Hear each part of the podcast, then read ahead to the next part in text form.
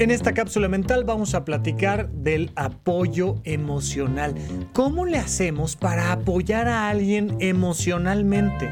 Muchas veces nos confundimos y especialmente en este mundo machista en el que vivimos, frecuentemente, sobre todo los hombres, creemos que apoyar emocionalmente a alguien es hacerlo de forma práctica.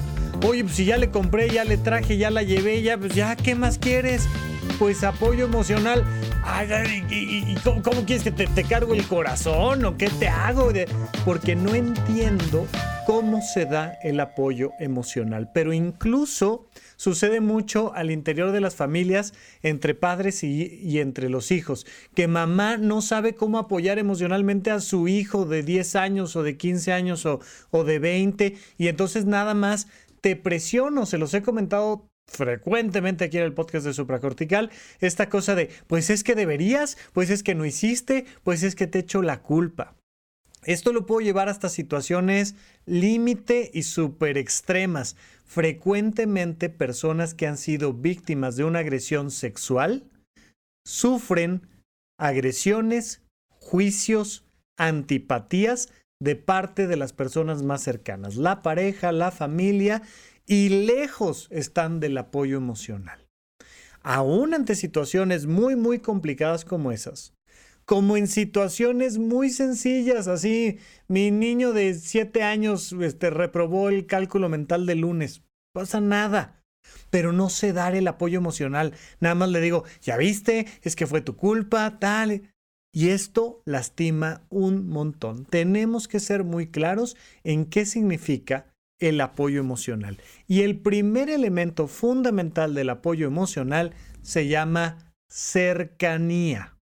Y me refiero a una cosa física, el simple hecho de reducir distancias. Estoy aquí contigo. Mira, cuando pasamos por una situación difícil, cuando cometimos un error, cuando algo salió mal, cuando perdimos a alguien o algo que es importante, nos da miedo quedarnos solos. A lo que más miedo le tienen las personas es a ser abandonados. Esto tiene que ver con que los seres humanos pertenecemos a un grupo de mamíferos que somos gregarios por naturaleza. Si no estamos en comunidad, nos morimos. Y por supuesto que le tenemos un miedo tremendo, entonces, a ser expulsados de la manada y a quedar a la intemperie y morirnos nos da terror. El simple hecho de que haya alguien cerca de nosotros nos hace saber físicamente que no estamos solos. Eso no significa que la persona a la que quieres apoyar necesariamente quiera que estés ahí, pero es algo que tienes que ofrecer. Oye, me gustaría quedarme aquí contigo. ¿Puedo acompañarte? ¿Puedo estar aquí? A lo mejor te dice, no, mira, déjame solito un rato, también me hace falta mi espacio, regresas mañana, acá nos vemos, mil gracias, lo que tú quieras, pero siempre estar ofreciendo cercanía física. Si la otra persona no te pide expresamente aléjate, porque hay que respetar el espacio y la intimidad de la otra persona, pero si no te está pidiendo alejarte, quédate cerca. Literalmente estoy hablando de metros de distancia. Otra cosa que denota mucho la lejanía o la cercanía de las personas es la mirada y las palabras. Yo puedo estar hombro con hombro con cualquier persona y estar completamente distante. ¿Por qué? Porque no le hablo y porque no lo veo. ¿Dónde vemos mucho esto? Por ejemplo, en un concierto. Y vas a un concierto y, estás, bueno, tienes a tres personas adelante, cuatro a la derecha, cinco a la izquierda, cuatro atrás.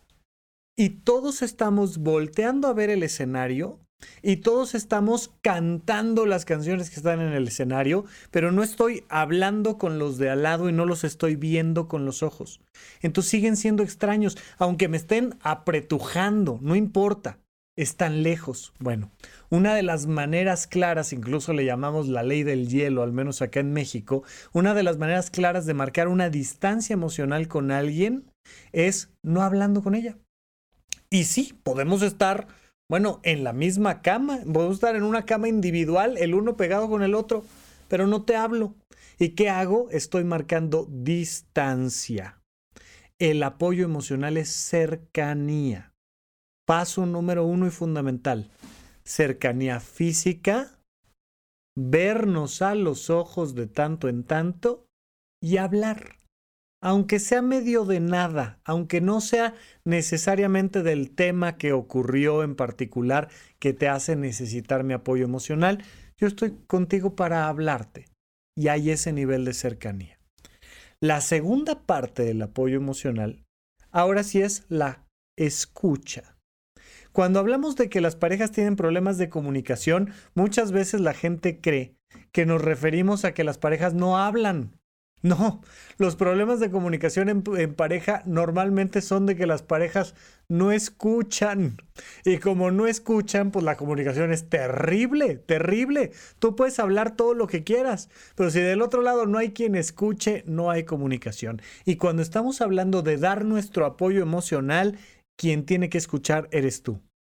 No, es que la otra persona debería de entender y cambiar y entonces yo le digo y fíjate y le puse tu podcast y no sé qué. No. Apoyo emocional significa escuchar. Y escuchar significa preguntar y callar.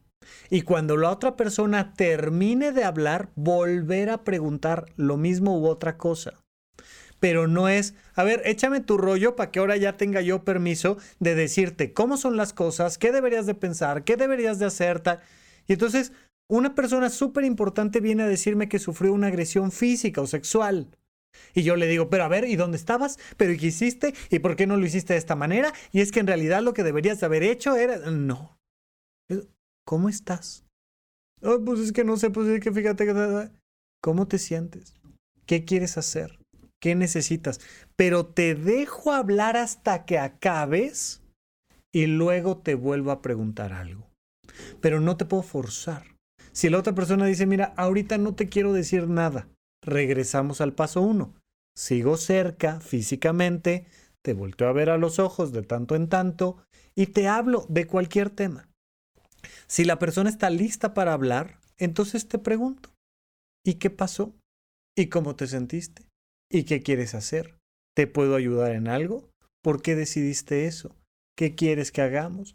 Oye, ¿has pensado en esta cosa? Pero te hago una pregunta y te dejo hablar hasta que acabes. Esto es fundamental.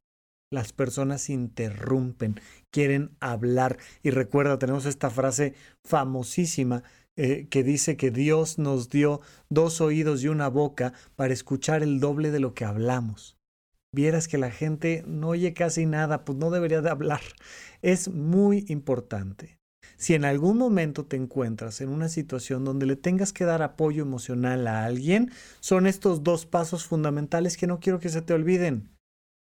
Esta cercanía y la comunicación fundamentada en la escucha. Cercanía y escucha. Cercanía y preguntas deja que la otra persona hable. Y claro, va a haber un, siguiente punto que es el apoyo físico, el apoyo físico, económico, jurídico, claro. Pero no empecemos por ahí a menos que sea una situación de emergencia, una situación de alarma.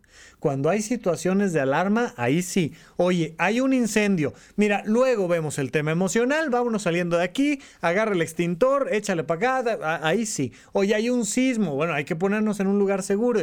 Pero si no es una emergencia física, primero el apoyo emocional y luego toda la parte del apoyo físico. Espero que esto te ayude a tener vínculos más empáticos y seguimos platicando aquí en las cápsulas mental, en las, en las cápsulas mentales de supracortical. Gracias por escuchar Supracortical. En verdad me interesa muchísimo conocer tu opinión sobre este episodio o cualquier otro que quieras platicarme. Puedes encontrarme como arroba rafarufus en Twitter, en Facebook y en Instagram. Quiero darte las gracias por escuchar Supracortical y sobre todo por suscribirte y seguirme donde sea que estés escuchando este programa y así te puedes enterar todo el tiempo de nuestros próximos estrenos.